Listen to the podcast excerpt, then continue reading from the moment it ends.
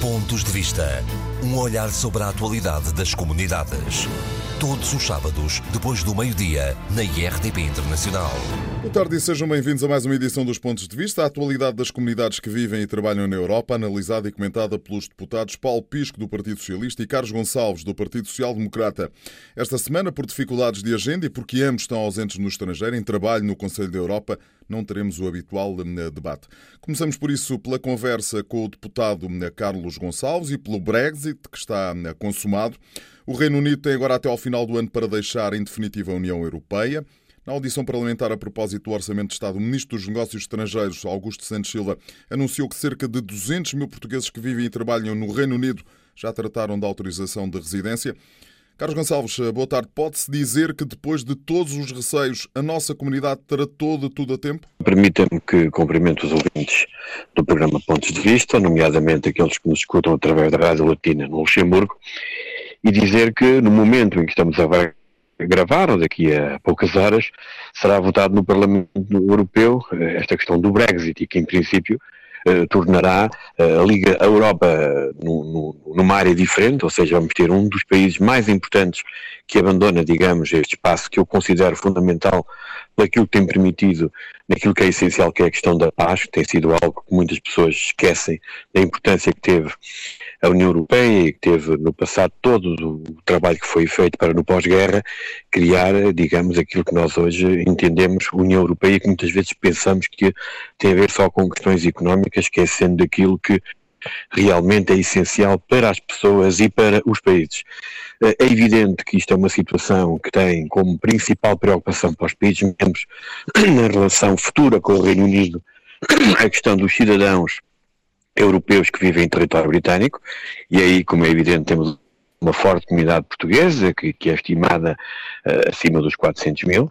O número que me falou dos portugueses que fizeram o registro, até um bocadinho, penso que mesmo quando o ministro cá veio já superava os 200 mil, não ficava em 200 mil, mas foi, uh, temos ainda algo... Foi a informação que o ministro deu no Parlamento, não é? Pronto, foi a informação que ela deu. Eu tenho outras fontes, até um bocadinho mais otimistas, mas a questão de fundo é que, como sabe, o Brexit já devia ter sido concretizado há mais tempo e, portanto, estávamos com atraso. Independente de termos, termos, de termos ainda algum tempo, estamos um pouco mais de metade da comunidade que já se registrou. E desde o início que, eu, que se fala desta questão, e aqueles conhecem melhor a realidade dos portugueses que vivem no Reino Unido, sabem que temos uma parte da nossa comunidade que poderá, eh, por razões diversas, até da forma como neste momento a, situação, a sua situação relativamente às autoridades britânicas no que concerne a sua residência, que poderão ter mais ou menos dificuldades na obtenção desse registro. E por isso eu tenho vindo a apelar ao longo destes anos, e foram vários, desde a altura do referendo, para que Portugal ter tomado medidas excepcionais passa uma situação excepcional, muito particularmente através dos seus serviços administrativos, estou a dizer o Consulado de Portugal, por exemplo, para que os portugueses pudessem ter em tempo útil e rapidamente toda a documentação portuguesa necessária para eventualmente justificarem o seu direito de residência e conseguirem o seu registro. Portanto, o número é um número já assinalável, mas uh, os meses que faltam, uh, ainda falta, ainda temos praticamente metade da comunidade tem que fazer esse registro e nós sabemos de antemão que aqueles que normalmente procedem esse tipo de inscrição são aqueles que têm até as melhores condições. Portanto, o universo que fica para o registro, certamente estão incluídos aqueles que eu há pouco nomeei, terão um pouco mais de dificuldades e, portanto, o acompanhamento tem que se manter e agora de uma forma ainda mais presente, porque se até aqui havia sempre dúvidas se haveria concretização ou não do Brexit, sabemos agora que eh, no fim do ano eh, como é evidente, deixa de haver o, o, o, o, tempo de transição e, portanto, é realmente necessário uh, ter muita atenção a esta questão e, portanto, os números têm que ser acompanhados no sentido de perceber se toda a comunidade portuguesa consegue fazer esse registro. E convém lembrar que uh, nos últimos anos, e, portanto, o ano, o ano transato, a imigração portuguesa para o Reino Unido voltou a aumentar, que é uma coisa que surpreende muita gente. Portanto, tivemos só o ano passado mais 27 mil portugueses inscritos na Segurança Social Britânica e, portanto, já estamos a falar de números que este ano ainda poderão aumentar e, se calhar, eh, a nossa comunidade poderá ter ser bem superior àquela que nós neste momento estimamos, dado que o fluxo migratório está a aumentar, mesmo neste momento em que se anuncia a saída do Reino Unido da, da União Europeia. Carlos, eh, seja como for, a comunidade britânica em Portugal é já também a terceira em termos absolutos, depois de brasileiros e cabo-verdianos. São quase 35 mil pessoas. Só no ano passado foram pedidos 8.300 ou foram dadas 8.300 autorizações de residência por parte de cidadãos britânicos. Fica surpreendido com estes números? Não, não há de ficar surpreendido. Só ficará surpreendido quem não anda a acompanhar esta questão. Eu próprio tive a oportunidade, há bem mais de um ano, com a altura embaixadora do Reino Unido em Portugal, de solicitarmos a sua vinda à Comissão dos, dos Assuntos Europeus. Eu era, na altura, coordenador do Partido Social Democrata para a Comissão dos Assuntos Europeus. Estas questões foram levantadas, os números que nos foram facultados para ser embaixadora, também associados aos números que nós tínhamos do Instituto Nacional de Estatística e vários elementos, permitiam já chegar a essa conclusão. E, portanto, agora, a grande questão é esta. Os britânicos em Portugal podem ser a terceira comunidade, mas uh, o, o, número de britânicos em Portugal não é comparável com o número de portugueses a residir no Reino Unido. E também é uma comunidade mais homogénea do que é a nossa que vive no Reino Unido. A comunidade portuguesa no Reino Unido é talvez das comunidades mais heterogéneas que nós temos no mundo, imigradas, até porque temos uma comunidade tradicional na ordem dos 70, 80 mil portugueses que imigraram nos anos 60 e princípios dos anos 70, tal como imigraram para a França, como por exemplo. Depois temos uma comunidade que começou a emigrar já no, no, nos anos 2000, muito particularmente do todo o país, mas centrada nas regiões de Lisboa e do Porto e muitas das áreas suburbanas. Tivemos também uma imigração de pessoas que já tinham alguns problemas sociais e dificuldade e precariedade em Portugal e que procuraram no Reino Unido encontrar o país que lhe pudesse devolver esperança para a sua vida e procurar no estrangeiro essa possibilidade. E depois ainda temos uma comunidade significativa de várias dezenas de milhares de portugueses que, sendo portugueses, eh, têm a nossa nacionalidade, mas vêm muito particularmente de países asiáticos muito particularmente da União Indiana, e que beneficiam do, do, da nacionalidade portuguesa, e portanto é uma comunidade que também tem que ser atendida com outra forma de estar, até porque eles normalmente, esta comunidade, pelo menos pelo que eu percebi, pelas informações que tive no encontro que tive com alguns dos seus representantes no Reino Unido, uma grande maioria já, poderá, já deverá ter procedido ao seu registro. Portanto, são duas dimensões distintas. Agora, esta questão da residência e do futuro dos portugueses no Reino Unido cria um grande clima de instabilidade. Não é por acaso, isto é apenas a título indicativo, como é evidente, não vou utilizar a terminologia que o Partido Socialista utilizou há anos atrás nomeadamente no que diz respeito ao pedido de nacionalidade portuguesa no Luxemburgo, mas o que nós sabemos é que o número de pedidos de nacionalidade britânica por parte de portugueses a residir no Reino Unido multiplicou por 5. Isto acontece porquê? Acontece porque as pessoas têm receio daquilo, do, do, que vem no futuro e, portanto, tendo essa possibilidade de pedir a nacionalidade, é uma forma de salvaguardarem os seus interesses e o interesse da sua família. Portanto, há a comunidade portuguesa continua, não é só a portuguesa, porque eu acompanho também muito bem a comunidade francesa e às vezes gostaria que alguns que tanto falam do Brexit e do apoio de Portugal comparassem, por exemplo, o que os franceses fazem e o que os portugueses fazem, muito particularmente a título, a título informativo. E, portanto, esta é uma questão que vamos ter que acompanhar e não é por, não é por agora estarmos já na data no, no fim que está tudo feito. Não, eu acho que o principal e, sobretudo, o mais difícil poderá estar ainda por fazer e, portanto, cabe-nos a nós todos acompanhar de uma forma muito concreta, até porque o debate sobre a residência de europeus no Reino Unido é um debate muito acalorado no seio do Reino Unido.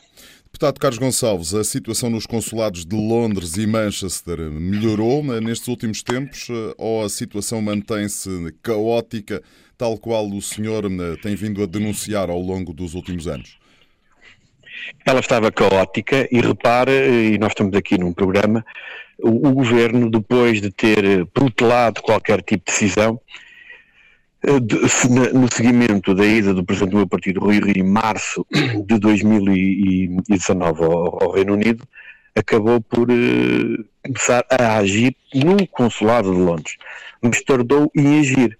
Mas independentemente da intervenção que teve com alguns funcionários a mais, não são os números que o Sr. Ministro apresentou, e pelo facto de muito recentemente, quem conhece o consulado de Londres, é um edifício em vários andares, mas conseguiu-se alugar o resto de chão do prédio ao lado, portanto tem uma área de atendimento superior, o que permite pelo menos melhores condições na, o atendimento das pessoas, que realmente era extremamente exíguo essa entrada, aquilo que nós sabemos é que os prazos das marcações demoram, neste momento, 3 a 4 meses. E reparo, a única coisa, aquilo que me parece mais importante em tudo isto, tem a ver com aquilo que nós aqui falámos muito tempo, em que o Ministro considerou que era um caso que configurava fraude e que demorou dois anos e meio a resolver, foi a questão das marcações online que, permitam uma expressão bem portuguesa, era uma pouca vergonha.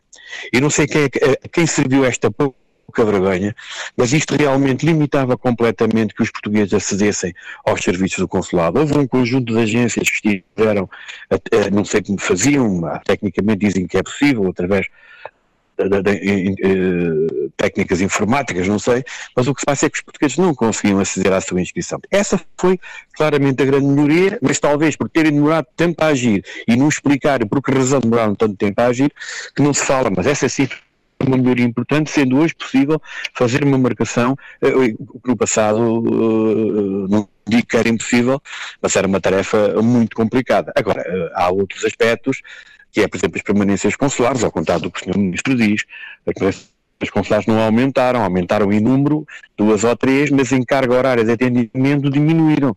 Também não se percebe como é que uma comunidade como a da Escócia, que está tão longe dos consulados, Glasgow e Edimburgo, só tem uma permanência por ano.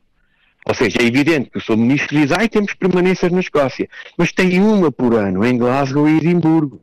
Dizer, acho que as pessoas que me ouvem e que têm um consulado à porta, nomeadamente os do Luxemburgo, ouvem isto, ou seja, os portugueses em Glasgow e Edimburgo têm uma vez por ano a possibilidade de algumas dezenas serem atendidas na permanência consular. Os outros, como é evidente, têm que tocar a Manchester e a maioria faz, faz outro trajeto, vai logo diretamente a Portugal para tratar da sua da sua documentação. Nós, neste momento, nos consulados, temos os grandes consulados, estou a falar dos grandes consulados, temos médias de atraso de 3 a 5 meses na Europa e fora da Europa temos médias de atraso nos grandes consulados de 5 a 8 meses. Portanto, esta é a realidade que nós temos e o Reino Unido insere-se neste espaço e neste intervalo de tempo na Europa. Agora, num momento tão excepcional como este, era bom que eventualmente se conseguisse um atendimento mais célere, porque agora o tempo está sempre a contar. No fim do ano termina o tempo da transição. Carlos, deixe-me mudar de eh, assunto. De acordo com a Secretaria de Estado das Comunidades Portuguesas, está para breve a entrada ao serviço das chamados ou dos chamados adidos sociais. O concurso foi lançado em agosto, ainda pelo ministro eh, Vieira da Silva. Luxemburgo, França, Alemanha, Suíça, e estamos a falar eh, do Reino Unido, também o Reino Unido foi contemplado, são as primeiras comunidades que vão beneficiar destes eh, apoios. Em boa verdade, já tardavam ou não? É sim. O apoio em si já há muito tempo devia existir. Agora, a forma como o governo encontrou para prestar esse apoio, eu não, não concordo com ela, porque está-me a falar de adidos. E, portanto, os adidos são um pessoal técnico, especializado, que tem uma categoria, e já, já lá iremos à questão remuneratória, e que vem, neste caso, do Ministério da Segurança Social. O que é que acontece? E estou agora a falar para os portugueses que vivem muito particularmente na Europa. A questão do, do atendimento na área, na área social, portanto, as assistentes sociais, a questão das reformas, foram sempre feitas por um pessoal que existia nos consulados que é o quadro técnico do pessoal externo do Ministério dos Estrangeiros.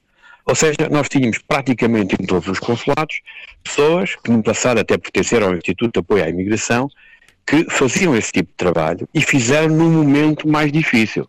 Porque hoje a questão das reformas, ou o processamento e análise dos processos de reforma, é bem mais simples do que aqueles que ocorreram nos anos 80 e nos anos 90, em que por vezes era preciso quase decifrar o que vinha na documentação das folhas de pagamento para perceber que tipo de descontos existiam. Hoje as tecnologias permitem muito rapidamente, ou muito mais rapidamente, aceder a esse tipo de informação. E, portanto, toda a vida foi assim. E nós tivemos uma, uma, rede de técnicos espalhadas pelo mundo, que normalmente, regularmente, vinham a Portugal fazer formação junto dos serviços da, da, Segurança Social, até porque, estando a trabalhar num, num país há muito tempo, permitia-nos, neste caso, por exemplo, no Reino Unido, tra tra tratar com as, nossas, com as autoridades britânicas na área social, é preciso há, há, há, formas de proceder, é preciso ter um conhecimento muito grande da língua do país, é preciso ter um conhecimento do quadro jurídico muito grande desse país, e por vezes a forma de tratar as coisas, quem conhece,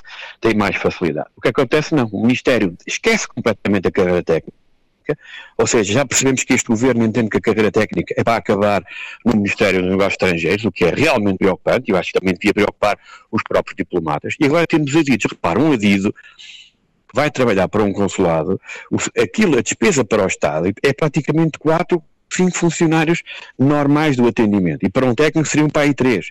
E, portanto, são formas de gerir o orçamento de Estado, como entendem.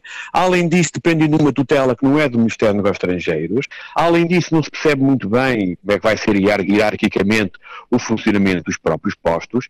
E eu penso que o, o meu, meu, meu grande receio e parece que está a concretizar, acho que até eu já o tinha levantado aqui neste programa, é o fim da carreira técnica do quadro externo, e se assim for, eu sinceramente começo a não perceber muito bem qual é que é a política deste governo, já nunca percebi muito bem, mas agora percebo ainda menos qual é que é a política deste governo relativamente um, aos serviços externos. Porque repare, eu já vi no passado pessoas chegarem de Portugal e depois, que não dominavam muito bem a língua, tinham que pedir aos funcionários que já lá estavam para eventualmente poder fazer um conjunto de diligências porque eles não estavam capacitados para tal. Eu conheço muito bem a França, não se contacta um serviço francês da mesma forma que se contacta um serviço português. Também é preciso se saber, por exemplo, no que diz respeito à questão das reformas, existem hoje, eh, há muitos anos que existem pessoas que falam português nessas próprias instituições e, portanto, que aquilo que é preciso fazer é outro outra coisa, independentemente daquilo que o governo pensa fazer. Agora, também não entendo, com toda a honestidade, este é um problema generalizado, mas é um problema que passa muito pelo país. É que se os portugueses que vivem no estrangeiro têm um atraso grande nos processos de reforma, os que, os, os, os que eh, estão no território nacional é igual. São cerca de 15 ou 17 mil processos pendentes as queixas junto da, da, do Provedor de Justiça triplicaram sobre os atrasos de pensões. O Sr. Ministro Vieira da Silva prometeu que em outubro, em setembro do ano passado, todos estes problemas estavam sanados e as queixas não param de aumentar. E, portanto, as pessoas que me ouvem devem estar surpreendidas como é que um governo que disse que tinha tudo resolvido, eu percebo, toda a gente já percebeu, tínhamos eleições em outubro e era preciso ter um discurso discurso político para, como é evidente, cativar apoios. Mas toda a gente percebeu na altura, quando foram feitas estas promessas no início de 2019, que não eram concretizáveis, e isto, esta decisão agora do governo é a prova clara e inequívoca que o governo falhou e o governo mentiu durante o ano de 2019. Agora, as pessoas vêm, tudo bem, mas é preciso, quando se gera o país, fazer contas, é preciso perceber que o Ministério dos Negócios Estrangeiros necessita claramente um corpo técnico incluído no seu quadro, porque é fundamental, para além da questão das reformas, a área social não é as reformas só. Há áreas, de, não são só as reformas. Há matérias que nem sequer têm a ver com, com, com o Ministério da Segurança Social. Mas pronto, entenderam assim, custa mais ao Estado, paguem portugueses, que um dia alguém terá que pagar tudo isto e seremos certamente nós. Carlos Gonçalves, esta, este fim de semana a Secretária de Estado das Comunidades Portuguesas vai estar de visita eh, ao Luxemburgo. A visita começa no eh, próximo domingo, eh, vai até terça ou quarta-feira. Entre os vários assuntos, precisamente as pensões em atraso é um assunto que está na agenda que foi distribuída pela Embaixada de Portugal no Luxemburgo o cenário afinal não mudou, já se percebeu, não é?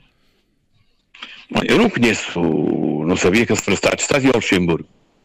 Portanto, nem sequer vou comentar que ela vai ao Luxemburgo, é absolutamente normal, é Secretaria de Estado das Comunidades Portuguesas. Se a agenda é a questão das reformas, eu, pronto, acaba por sinceramente dar-me razão, e eu até me custa em algumas matérias dar-me razão, se uma Secretaria de Estado vem um ano depois ter vindo o o antecessor outra vez tratar das questões das reformas que deviam ter estado resolvidas há, há cerca de um ano, ele realmente, infelizmente, tinha razão, ou seja, um ano depois a comunidade portuguesa no Luxemburgo vai ter a visita de um membro do governo, novamente para tratar uma questão que não foi não foi resolvida. Agora, enquanto ao programa e as razões da deslocação, não, não, não conheço a deslocação, portanto não vou comentar. O facto da Sra. Estado de Estado deslocar ao Luxemburgo é absolutamente normal dentro daquilo que é o exercício das suas funções. Mas pelo feedback que tem dos seus eh, companheiros eh, de eh, partido no Luxemburgo, a situação das reformas continua a ser uma situação bastante complicada, ou não? Eu normalmente o feedback que tenho não são das pessoas do meu partido, também algumas serão do meu partido, serão da comunidade. E o que eu sei de parte da comunidade é que a situação está, está longe de ser resolvida, independentemente de o Luxemburgo. O Luxemburgo foi o país que mais se mexeu, passa a expressão bem popular, sobre esta questão. Reivindicaram, organizaram, se envolveram o das comunidades, envolveram pessoas ligadas à área social, ao movimento associativo legislativo, à área sindical e, portanto, houve um movimento generalizado de um conjunto de forças vivas da comunidade portuguesa residente no Grão-Ducado. E e isso foi interessante e demonstrou que quando uma comunidade se organiza na defesa dos seus interesses, as coisas acabam por mudar. E o governo, atendendo a essa questão, tenta propor aquela questão da, da, das permanências sociais, que era para haver uma em, em novembro também não houve, seis meses depois é que vai haver. Vai acontecer agora. Permanência, Pronto, aí está, é a permanência social, é, é tudo agora. Está, vamos dizer, ó oh, oh, Paulo Sérgio, eu estive aqui em campanha eleitoral, em debates na PAI-RDP no passado mês de setembro. Já vamos em fevereiro. O que é que se passou durante este tempo todo? Quer dizer, se formos a ver isto, já são praticamente seis, mais seis meses que se perderam. Bem, quem está à espera da sua reforma, por amor de Deus, os calendários eleitorais não podem andar a, a, a criar problemas às pessoas. Esta é que é a questão de fundo. E, portanto, eh, eh, esse é um tema importante, mas repare, na altura o Governo atendeu à reivindicação do Luxemburgo e esqueceu-se que o problema das reformas não é um problema exclusivo ao Luxemburgo.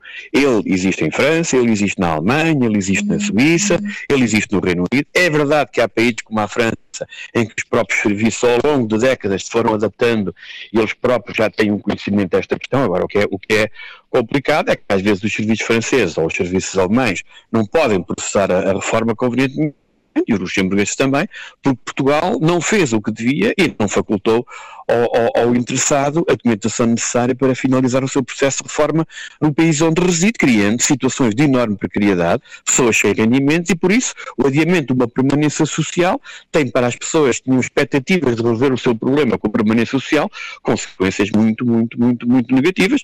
Mas pronto, essa é uma medida que não é nova a questão das permanências sociais, esta é dirigida para as reformas, se puder resolver alguns casos, que se concretize e tudo o que é para ajudar é fundamental e a comunidade portuguesa, não só a do Luxemburgo, ao contrário do que se tenta fazer passar, está muito preocupada com, com esta questão. Mas esta questão dos asilos ainda vamos voltar a falar dela, porque eu, eu, eu tenho muita experiência desta matéria relativamente aos funcionários consulados. Nós passamos de um momento em que tivemos nos consulados de Portugal pessoas ligadas ao Ministério da Educação, pessoas ligadas à, à área do turismo, e, na altura, as coisas não correram muito bem, até que o Ministério dos Negócios Estrangeiros optou por uma política diferente. Estamos a voltar a 20 anos atrás. Ou seja, há, vai haver várias tutelas nos postos e vamos ver o que é que vai acontecer em termos de, de funcionamento. Vamos ver e vamos a, a, a, esperar com alguma calma. Sim, senhor, Agora, vamos... um consulado como o do Luxemburgo tem tantas dificuldades de atendimento no plano administrativo, uh, certamente, uh, e poderia haver até o tipo de prioridades também elas muito importantes e que deviam ser, deviam ser atendidas, porque o Luxemburgo é, em termos de atendimento, um dos grandes postos da Europa que mais dificuldades sente e a pressão sobre os trabalhadores é impressionante. Carlos Gonçalves, muito obrigado e até daqui a 15 dias. Paulo Pisco, boa tarde. Começamos pela visita da Secretária de Estado das Comunidades Portuguesas ao Luxemburgo. Entre os vários assuntos que estão na agenda, a visita começa este domingo, prolonga-se até meio da semana. Estão os atrasos nas pensões, um tema que nos ocupou vários programas eh, no ano passado. A coisa não está resolvida, o assunto não ficou eh, resolvido com as medidas que o governo anterior eh, tomou? Em primeiro lugar, eu queria saudar todos os ouvintes do nosso programa Pontos de Vista e, muito particularmente, aqueles que nos ouvem no Luxemburgo através da Rádio Latina, que têm provado ser ouvintes fiéis do nosso programa e, portanto, queria também agradecer-lhes essa deferência. relativamente ao assunto que, que agora estamos a abordar sobre os atrasos nas pensões, é, as coisas ainda não estão, obviamente, resolvidas tal como nós gostaríamos que elas estivessem resolvidas, mas o progresso foi muito grande em virtude das medidas que foram tomadas eh, pelo Governo, no, muito particularmente durante o ano passado. E uh, uma das razões prende-se também com o facto de todos aqueles que uh, emigraram nos anos 70 e nos anos 80 estarem, muitos deles, a atingir agora em grande quantidade os, os seus, as suas reformas. E, portanto, isso causa dificuldades adicionais. No entanto, de acordo com os últimos números que eu obtive, a capacidade de resolução dos, das, das, pensões em atraso é, é em 30% superior àquelas que dão entrada uh, de novo. E, portanto, isto revela que todos os casos têm vindo a ser progressivamente resolvidos e, portanto, e, essa, e, e, as, e as, reformas, e as reformas que são pedidas pelos portugueses residentes no estrangeiro, particularmente no Luxemburgo, estamos a falar do Luxemburgo, elas são né, atendidas. Houve um conjunto de medidas muito importantes que foram tomadas uh, na anterior legislatura, quando era Ministro da, da, da Solidariedade e Segurança Social, uh, Vieira da Silva, e entre elas eu julgo que é importante referir algumas que são as mais emblemáticas. Desde logo, o facto de ter havido um grande aumento do número de funcionários, foram abertos concursos que continuaram a ser abertos este ano para prover os, os, os diversos um, uh, pontos da segurança, da, da, segurança Social, do Centro Nacional de Pensões, precisamente para dar resposta ao atraso uh, nas pensões. Houve um reforço de funcionários no Porto, em Braga, em Aveiro, em Lisboa, e foi criado um novo polo da segurança social, eu creio que em junho ou julho do ano passado, exclusivamente para tratar das questões internacionais, quer dizer, exclusivamente para tratar dos assuntos relacionados com a segurança social e com os processos de reforma dos portugueses residentes uh, no estrangeiro. Foram tomadas algumas outras medidas, designadamente como o processo de digitalização uh, dos uh, períodos contributivos, para se poder ter um acesso muito mais fácil dos, um, portanto, da informação sobre os períodos de desconto que os portugueses fizeram. Depois há casos, obviamente, que no estrangeiro são, têm a sua complexidade, eh, porque em alguns casos foram aqueles em que eh, eh, os, são os que são anteriores a 1985, em que os descontos são anteriores a 1985, essa informação por vezes é mais difícil de encontrar, ou quando, por exemplo, há um cidadão que agora está no estrangeiro, atinge a sua reforma e tem o seu processo contributivo eh, espalhado por eh, vários países e, portanto, isso também pode ser um dos elementos que causa eh, maior dificuldade. Agora, que houve um, um, uma recuperação muito grande e que caíram no Luxemburgo, caíram para metade ou menos de metade os processos que estavam pendentes, portanto, isso eu julgo que deve ser reconhecido. Há uma outra medida que eu gostaria aqui de referir também, que me parece da maior importância, e que tem a ver com o facto de o Governo ter uh, também uh, tomado a decisão de dotar alguns postos consulares de funcionários ou de guichês dedicados a, ao tratamento das questões relacionadas com a segurança social e com os processos de reforma. E entre esses países está o Luxemburgo, além de, da França, da Suíça, um, de, da Alemanha e do Reino Unido. E isto é muito importante porque isto consubstancia também uma, uh, uma, uma, transformação radical, quase uma revolução, diria eu, uh, na, na, relativamente ao funcionamento uh, dos postos consulares, que ganha uma valência, independentemente das, da, do, da, do facto de os consulados, postos consulares já tratarem através dos seus técnicos e redes sociais eh, de questões relacionadas eh, com de natureza social, mas de, de forma muito abrangente, mas agora é exclusivamente dedicado, uh, portanto, serão funcionários exclusivamente dedicados à resolução destes assuntos e isso é bastante importante. Paulo Pisco, gostaria... na primeira parte do programa, antes de avançar, o deputado Carlos Gonçalves diz que os custos com a criação destas destes postos de adidos sociais são muito maiores do que a criação ou o recrutamento de funcionários que poderiam ter a carreira técnica. Faz sentido isto? Hum, eu não sei se essa contabilidade pode ou deve ser feita dessa maneira. Ele diz porque... que um custo, o custo de um adido social uh, permitia a um consulado uh, recrutar quatro funcionários que podiam trabalhar também nesta área. Olha, o que eu digo relativamente a estes assuntos é que isto é preço de ter e preço de não ter.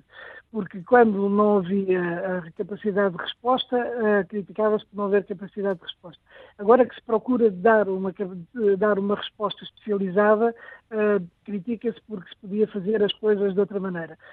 As coisas são. Cada coisa tem o seu lugar e tem o seu tempo próprio. Uma das coisas que está prevista também no programa do governo, é o reforço dos postos consulares também, continuar no reforço dos postos consulares, e o Luxemburgo também é um dos que está previsto, uh, porque tem havido alguns problemas e algumas queixas relativamente ao funcionamento do posto, uh, e, uh, portanto, cada coisa tem o seu lugar. Agora, o facto de haver funcionários que sejam especializados em todas as matérias de segurança social é certamente um grande ganho eh, para as nossas comunidades e até para uh, o próprio prestígio e imagem dos postos consulares que têm que ter uma relação de proximidade com os portugueses residentes no estrangeiro e ter capacidade para atenderem em todas as suas valências. Agora, estas questões da segurança social são questões muito específicas que exigem um conhecimento muito específico de todas estas questões, uma formação específica. Um, uma especialização de forma a que os assuntos possam, uh, possam ser tratados de forma o mais eficiente possível e o mais rápida possível. E, portanto, eu fico muito satisfeito com esta decisão do Governo, porque uma das coisas que, um dos problemas que havia precisamente era que havia de facto alguns funcionários que uh, tratavam de algumas questões relacionadas uh, com a segurança social dos postos consulados. Mas tratavam tanto disso como de todo outro tipo de questões e, portanto, uh, isso acabava por relegar para a segundo plano este, um, este, estes casos específicos que tinham, como se sabe, uma quantidade muito grande de portugueses que necessitava que esses casos fossem resolvidos. E, portanto, é de todo o interesse da nossa comunidade haver funcionários que se dediquem a, este, a esta situação específica, tenham esta especialização para ter uma capacidade de resposta de forma a resolver os casos de forma tão célere e tão eficiente quanto possível. Porque, e é preciso não esquecer que isto não é um assunto exclusivo do Luxemburgo. As comunidades portuguesas na Suíça, na, na em França, na Alemanha, no Reino Unido também têm este problema, não é? Exatamente, e por isso mesmo os, eh, estes são os primeiros cinco países onde os postos consulares vão ser dotados de funcionários especializados neste domínio para dar resposta a esta situação.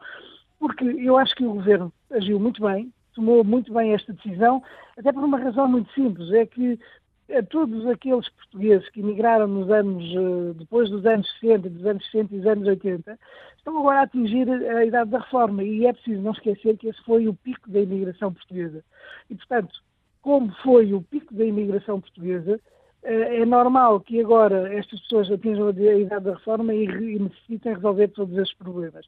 E para resolver todos estes problemas, para que não haja demoras como aquelas que têm havido, e é preciso também Vamos lá ver. E é preciso também recordar aqui que durante o período do governo do PSD houve cortes enormes nos funcionários da Segurança Social e um, houve, houve, foi suspenso o processo de modernização, o que também depois veio criar toda esta perturbação, criar todos estes problemas.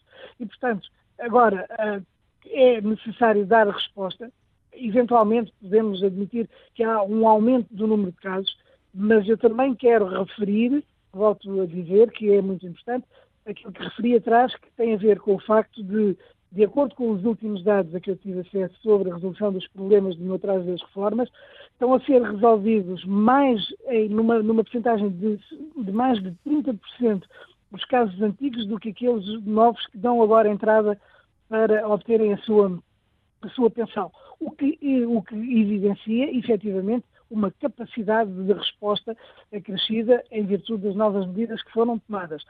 Por outro lado, eu gostaria também aqui de referir que um, a proposta de criar linhas dedicadas nos postos consulares para a resolução dos problemas de, de, das reformas uh, foi precisamente eu, em fevereiro do ano passado, eu fiz essa proposta para que, eh, em virtude dos problemas que havia, e não obstante no caso particular do Luxemburgo sempre ter havido uh, um tratamento especial na medida em que houve várias uh, permanências sociais que juntaram os funcionários do Centro Nacional de Pensões Português e os funcionários do organismo equivalente do Luxemburgo para, em conjunto, de, tratarem dos casos, de iniciarem os processos de tratamento dos casos de, dos pedidos de reforma, mas Não obstante eh, esse, esse facto, continua a haver esta atitude do governo de, no Luxemburgo, criar novas permanências sociais para que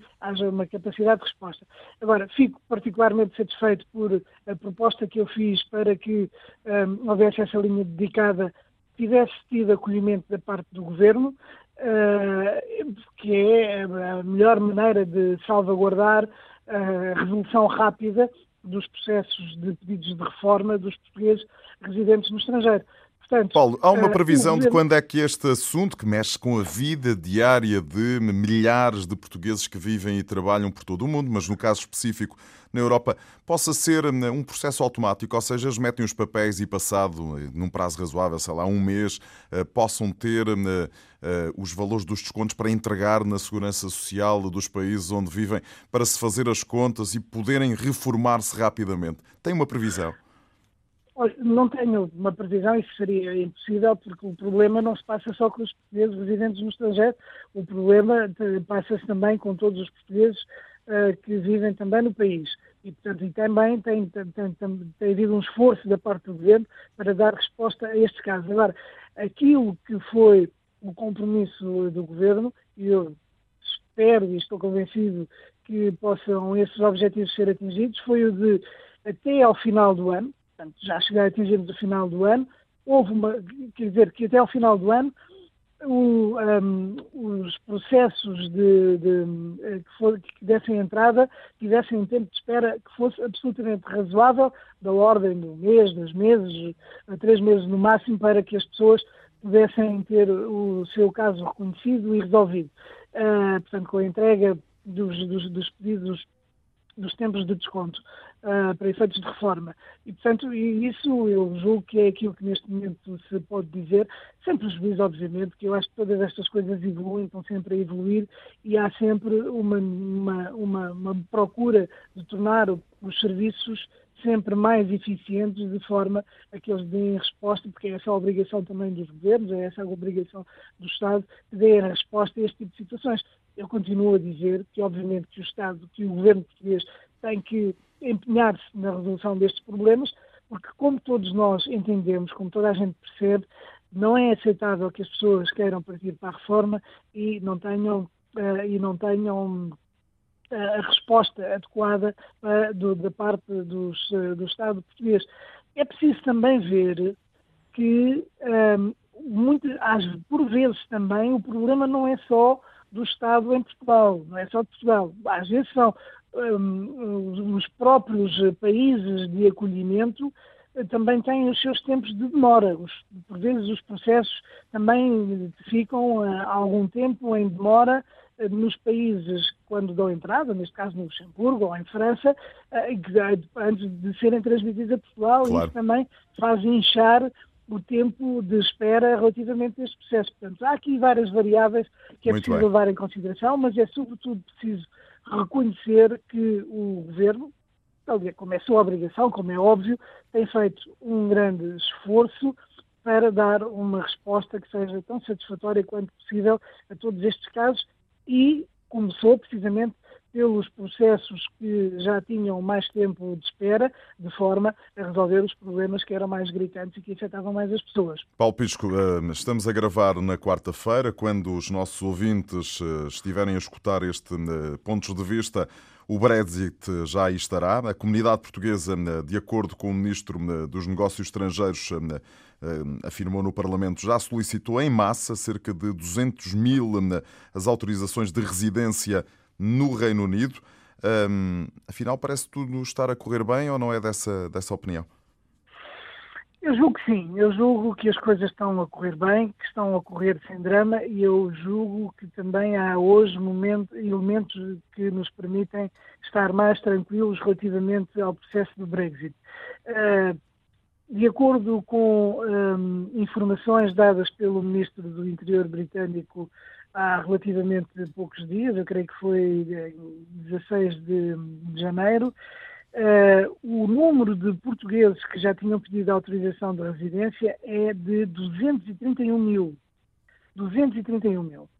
Uh, os portugueses são a quarta comunidade a pedir as mais autorizações de residência, a seguir, creio eu, aos, aos polacos, aos italianos e aos romenos. Seja como for, enfim, número... a comunidade portuguesa deverá andar aí à volta dos 400 mil, é metade. Ainda falta, ainda há aqui muito trabalho pela frente.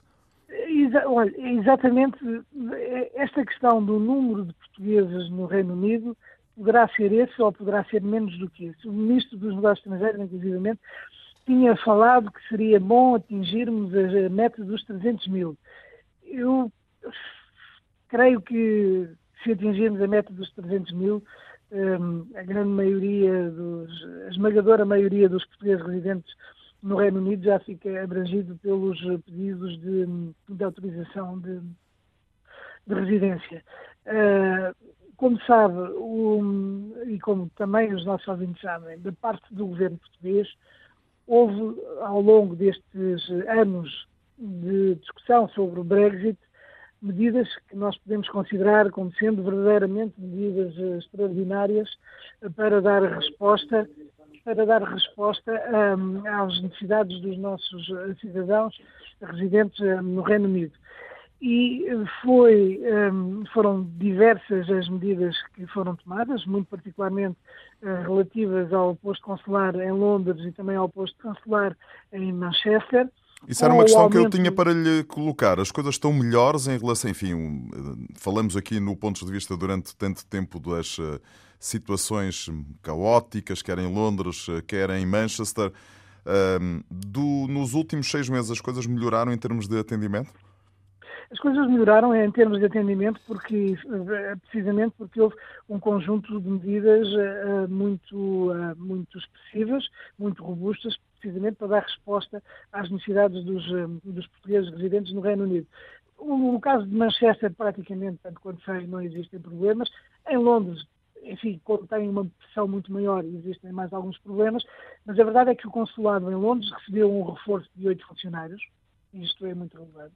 Uh, depois, por outro lado, uh, houve um conjunto de medidas uh, de reestruturação interna que foram também muito importantes para, para, para facilitar a resolução de todo tipo de, um, de, de, pedidos relacionados com os atos consulares uh, sejam os cartões de cidadão, sejam os passaportes. Houve uma renovação de todo o parque informático, que foi muito importante. Houve o alargamento das instalações, um, que vai facilitar também o atendimento, porque o consulado em Londres tem ainda por cima esse problema acrescido uh, de não ser muito prático em termos de funcionalidade para o atendimento, porque é um prédio que está na vertical e, e, e, e, sem condições que sejam sejam verdadeiramente as ideais, não obstante já terem sido feitas várias uh, tentativas de encontrar um novo lugar, ainda não foi possível fazer a mudança.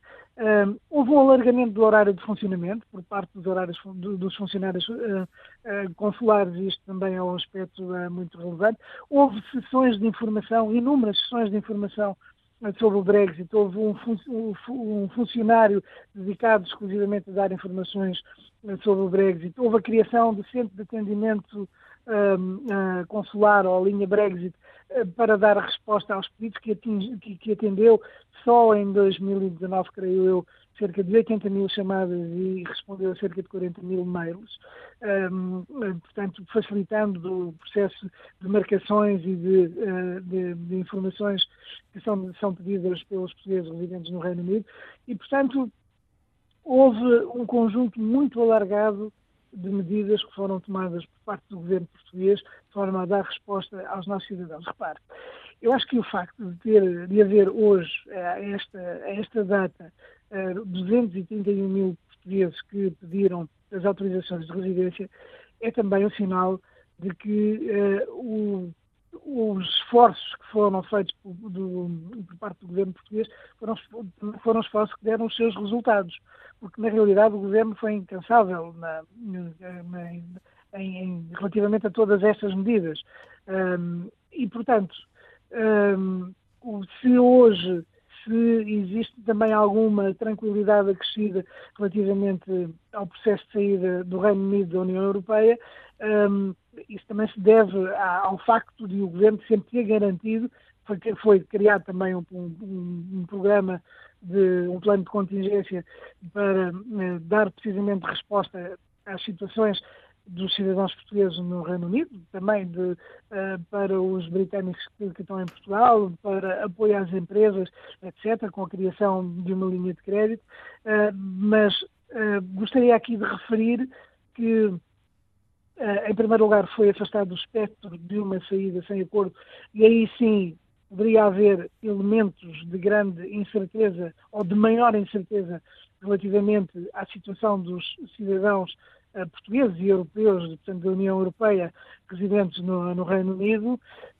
Um, e um outro elemento também é importante, que eu acho que é relevante recordar aqui, tem a ver com o facto de, em setembro do ano passado, portanto, de 2019, uh, o próprio uh, Boris Johnson um, contactou o primeiro-ministro António Costa uh, para lhe dizer que os portugueses no Reino Unido podem estar tranquilos uh, relativamente aos seus direitos. É claro que agora, como tudo está encaminhado para uma efetiva saída do Reino Unido da União Europeia, os prazos são, devem ser encarados com seriedade, devem ser cumpridos.